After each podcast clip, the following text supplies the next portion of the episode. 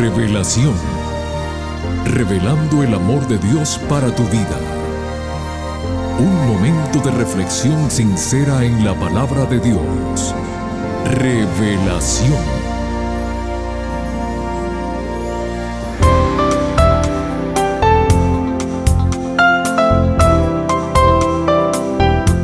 Saludos mi querida familia del programa Revelación. Quien les habla Noé Álvarez les agradece su presencia y a todos les decimos muy bienvenidos. Amigos queridos, en tan solo unos días el mundo cristiano celebra la Navidad. Aunque a la luz de la Biblia sabemos que Jesús no nació un 25 de diciembre, pero sí, su nacimiento fue una realidad. Además de su nacimiento, recordemos también en esa época su vida, su sacrificio en la cruz y su resurrección. Hoy quiero dejar pensamientos de paz y esperanza diciéndoles que Jesús cambia tus lágrimas en sonrisas, tus tristezas en alegrías, tus problemas en bendiciones y tus momentos difíciles en momentos de esperanza. Amigos queridos, celebremos el nacimiento de Jesús cada día en nuestros corazones. Y ahora, con estos pensamientos de celebración, cedemos el tiempo a nuestro pastor Homero Salazar, quien nos trae el tema Las dos elegidas. Por favor, no cambien el dial que regresamos después de la siguiente melodía musical.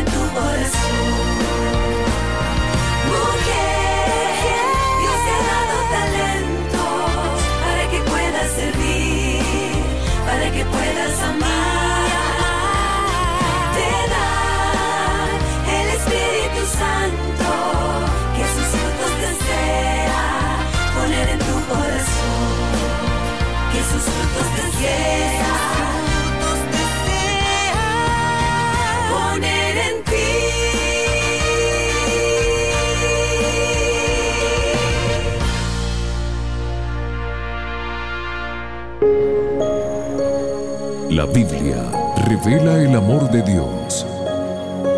Estudiemos juntos.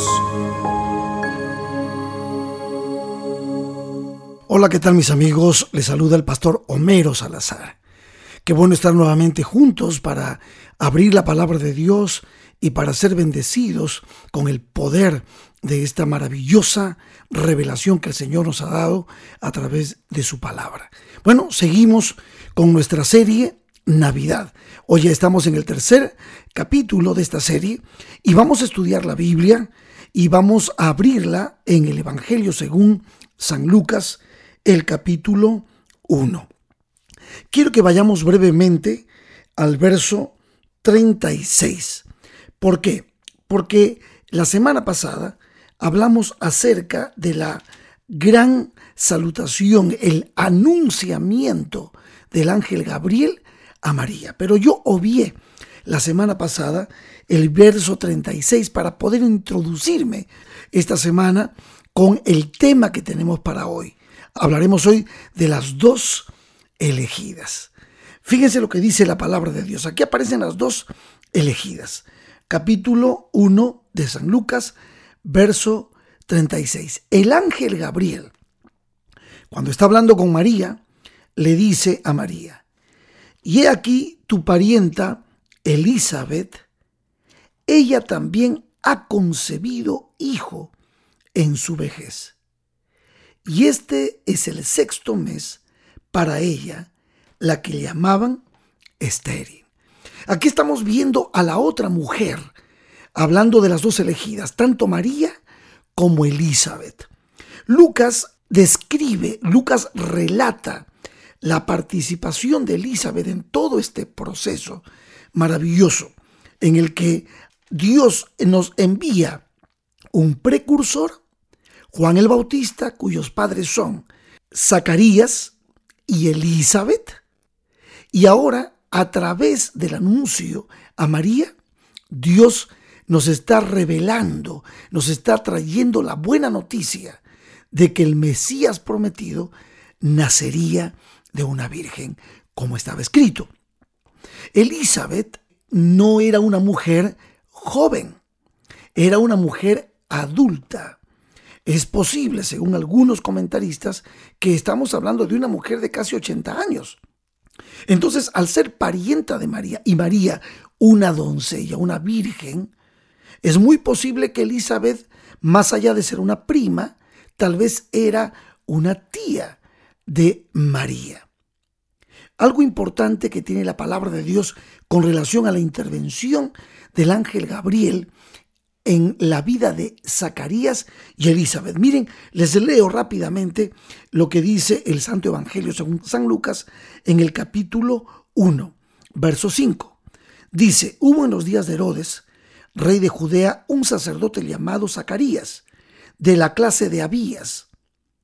Su mujer era de las hijas de Aarón y se llamaba Elizabeth. Ambos eran justos delante de Dios y andaban irreprensibles en todos los mandamientos y ordenanzas del Señor. Pero no tenían hijo. ¿Por qué? Porque Elizabeth era estéril y ambos eran ya de edad avanzada. Es por este motivo que los comentaristas mencionan que es muy posible que Elizabeth haya sido una mujer mayor. Algo parecido a lo que sucedió con Sara y Abraham. Dice el verso 8, aconteció que ejerciendo Zacarías el sacerdocio delante de Dios según el orden de su clase, iban por una semana a atender al templo ellos, conforme a la costumbre del sacerdocio, le tocó en suerte ofrecerles el incienso entrando en el santuario del Señor. Y toda la multitud del pueblo estaba fuera orando a la hora del incienso. Y se le apareció un ángel del Señor puesto en pie a la derecha del altar del incienso. Y se turbó Zacarías al verle y le sobrecogió temor. Pero el ángel le dijo, Zacarías, no temas. Y ahora noten cómo era la vida espiritual de Zacarías y Elizabeth. Dice el verso 13, no temas porque tu oración ha sido oída y tu mujer Elizabeth te dará a luz un hijo y llamarás su nombre Juan. Aquí está el ángel Gabriel trabajando, cumpliendo la voluntad de Dios. Aquí está Elizabeth, esposa de Zacarías, quien va a concebir como un milagro divino, también a la edad que tiene, un hijo dejará de ser estéril. Y dice el, el, texto, el verso 14, y tendrás gozo y alegría, y muchos se regocijarán de su nacimiento porque será grande delante de Dios, no beberá vino ni sidra y será lleno del Espíritu Santo, aún desde el vientre de su madre, y hará que muchos de los hijos de Israel se conviertan al Señor Dios de ellos. Y ahora mira lo que dice, verso 17, e irá delante de él con el espíritu y el poder de Elías para hacer volver los corazones de los padres a los hijos y de los rebeldes a la prudencia de los justos, para preparar al Señor un pueblo bien dispuesto. Miren, esto es profecía que se está cumpliendo. 400 años de silencio profético, 400 años antes, el profeta Malaquías había dicho estas cosas. Juan el Bautista sería el Elías, el precursor, el que prepararía el camino de la venida del Mesías, del Redentor, y había sido que la madre de Juan el Bautista tenía parentesco con María. Ya seis meses de embarazo, por eso leímos en el verso 26, y al sexto mes el ángel Gabriel fue enviado por Dios a una ciudad de Galilea llamada Nazaret. ¿Al sexto mes de qué? Del embarazo ya de Elizabeth. Ahora entonces volvemos, estamos en el capítulo 1 y vamos al verso 36 con el que empezamos. Dice, y el ángel le comunica a María, y he aquí tu parienta, Elizabeth, ella también ha concebido hijo en su vejez, y este es el sexto mes para ella, la que llamaban estéril. Gloria a Dios, maravilloso Dios poderoso del cielo está cumpliendo su plan. Dios planificó nuestra salvación. Jesucristo la ejecutó en la cruz del Calvario y el Espíritu Santo la debe completar en nuestro corazón. Aquí tenemos a la primer mujer, Elizabeth. Ahora entonces, ¿qué va a pasar? ¿Cómo es que María y Elizabeth, las dos mujeres elegidas por Dios, se van a encontrar? Y ahora sí, nos vamos al verso 39 y quiero decirles que esto es maravilloso. Miren el encuentro. Quiero que recuerden que el ángel le ha comunicado a María que Elizabeth está embarazada. Esto es un milagro poderoso de Dios. Ahora escuchen. Elizabeth no sabe que María está embarazada porque la sombra, el poder del Espíritu Santo la ha cubierto. Vamos a los versos, capítulo 1 de Lucas, verso 39. Entonces, en aquellos días, levantándose María, fue deprisa a la montaña, a una ciudad de Judá, y entró en casa de Zacarías y saludó a Elizabeth. Y ahora escuchen, verso 41.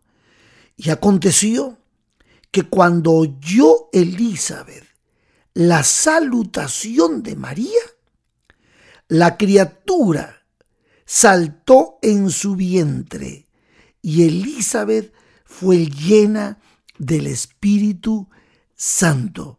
Escuchen hermanos, amigos, Dios está mostrándole a Elizabeth y está confirmándole a María el maravilloso milagro que el Espíritu Santo ha hecho de que el Hijo de Dios, el santo ser que ha sido engendrado, es nuestro Señor y Salvador.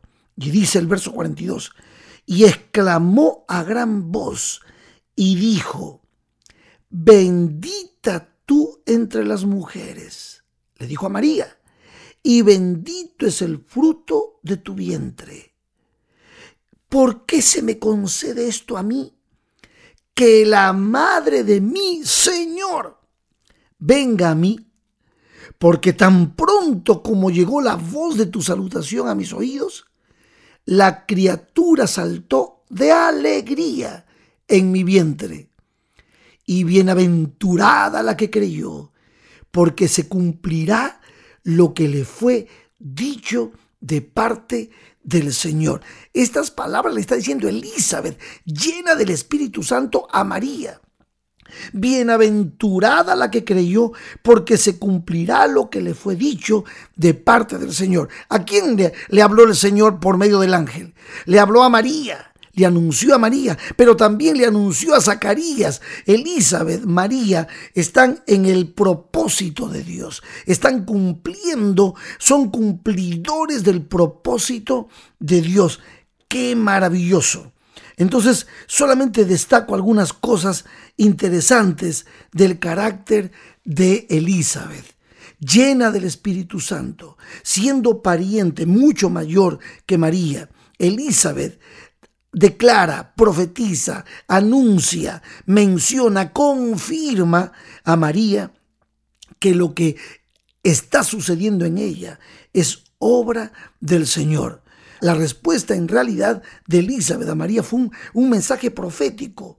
Fue un, anuncio que confirma que le da seguridad a María. Hay momentos cuando una mujer necesita del apoyo de otra mujer y dos mujeres que aman a Dios con todo su corazón se pueden regocijar juntas de los milagros que Dios está haciendo para bendecir a nuestra humanidad.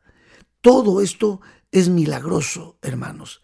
Lo que le ha sucedido a Elizabeth siendo estéril para poder ser la madre del precursor es un milagro. Y es un milagro maravilloso del cielo que Dios haya elegido a María de una manera tan especial, a esta muchacha judía cuyos antepasados están en la línea de David desde Natán, el hijo de David. Viene María en esa genealogía. Ustedes saben que, que Lucas menciona la genealogía de María, pero también Mateo menciona la genealogía de José por el lado de Salomón. Por lo tanto, entonces, todos los planes divinos están siendo cumplidos. La simiente del Señor, la simiente del Señor está siendo eh, bendecida y de allí saldrá el Mesías. Lo más hermoso de todo esto es la manera como María, impresionada por las palabras de Elizabeth, declara, ese, yo creo que es el salmo más precioso, el, salmo más hermoso del Nuevo Testamento, ¿eh?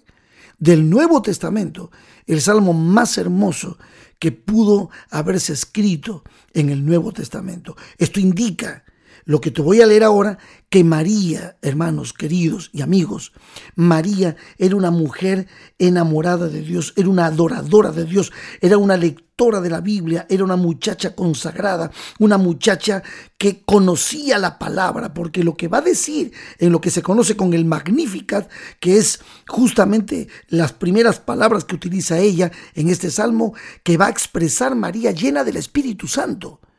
Wow, te voy a dejar con este salmo, que ella declara, que ella prácticamente declara en su corazón. Qué maravilloso. Este salmo que María declara que es de ella, nos demuestra su vínculo estrecho con la palabra de Dios, su reverencia ante Dios, su adoración ante Dios. Esto nos demuestra que María, ya te lo voy a decir al final, María, más que pedirle bendición a ella, ella ha recibido bendición. Mira lo que dice María, verso 46. Entonces María dijo, engrandece mi alma al Señor y mi espíritu se regocija en Dios, mi Salvador, porque ha mirado la bajeza de su sierva, pues he aquí desde ahora me dirán, bienaventurada todas las generaciones, porque me ha hecho grandes cosas el poderoso. Santo es su nombre. Y, su misericordia es de generación en generación a los que le temen. Oh, hizo proezas con su brazo, esparció a los soberbios en el pensamiento de sus corazones, quitó de los tronos a los poderosos y exaltó a los humildes, a los hambrientos colmó de bienes y a los ricos envió vacíos. Socorrió a Israel, su siervo, acordándose de la misericordia de la cual habló a nuestros padres para con Abraham y su descendencia para siempre. ¡Wow! Este es el salmo que nace del corazón de María. Y se quedó María con ella, con Elizabeth, como tres meses y después volvió a su casa. Queridos amigos, queridas amigas, María representa, wow, el carácter, la adoración, la humildad de una mujer, una mujer que se reconoce imperfecta y que ve en Dios a su Salvador. Cuando yo te dije, más que pedirle bendiciones a María, María recibió bendiciones. Y ella alabó con su boca a Dios, a Dios como su Señor y su Salvador. Este Magnificat es un himno acerca de la encarnación. Es una canción de gozo indescriptible. Es el salmo de adoración más imponente del Nuevo Testamento. Se asemeja mucho al himno de alabanza de, de Ana, cuando también estéril recibe la bendición de que sería la madre de Samuel. Pues entonces esto demuestra que la mente y el corazón de María estaban totalmente saturados de la palabra de Dios. ¡Wow! Maravilloso. En este salmo hace alusión a la ley también, a los profetas, a lo que decían los salmos. Por lo tanto, yo aprendo de que estas dos mujeres a nosotros nos enseñan que realmente los propósitos divinos se cumplen cuando nuestros corazones están dispuestos.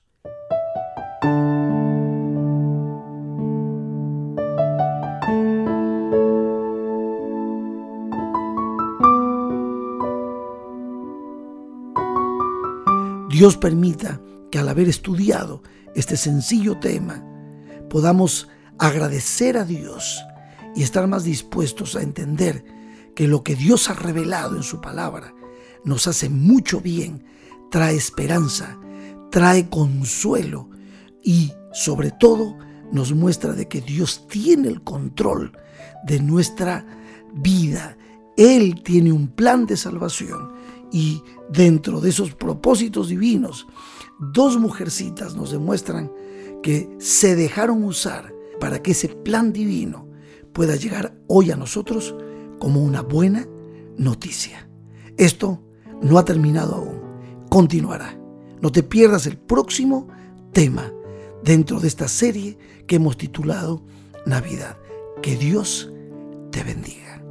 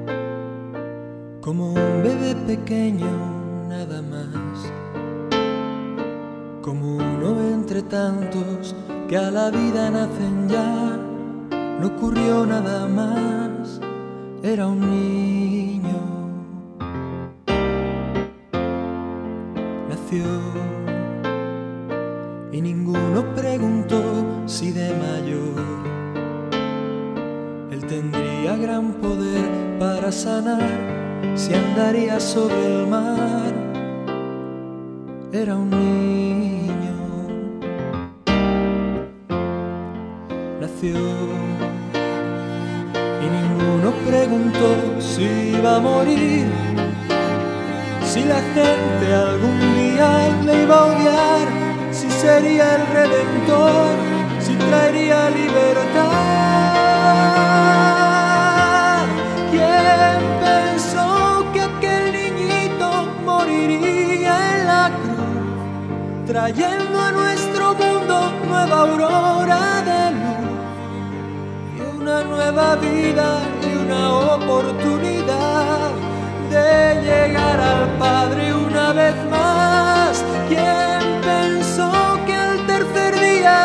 resucitar, batiendo al infierno y a la muerte fatal? abriendo nuevos tiempos de felicidad por amor, por amor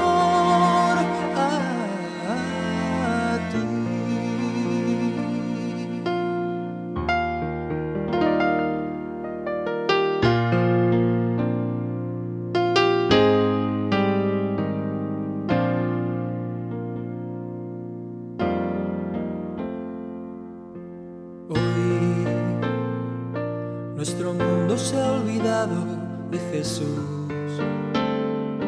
Han cambiado su victoria por placer terrenal. De su cruz queda ya un recuerdo. Vivir, matar si es necesario alguna vez cortar la vida antes de que pueda nacer del niño de Belén un recuerdo. Jugar.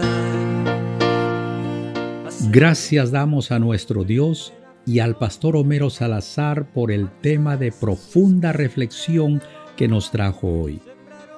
Espero que cada uno de nosotros seamos los elegidos para morar eternamente con Jesús.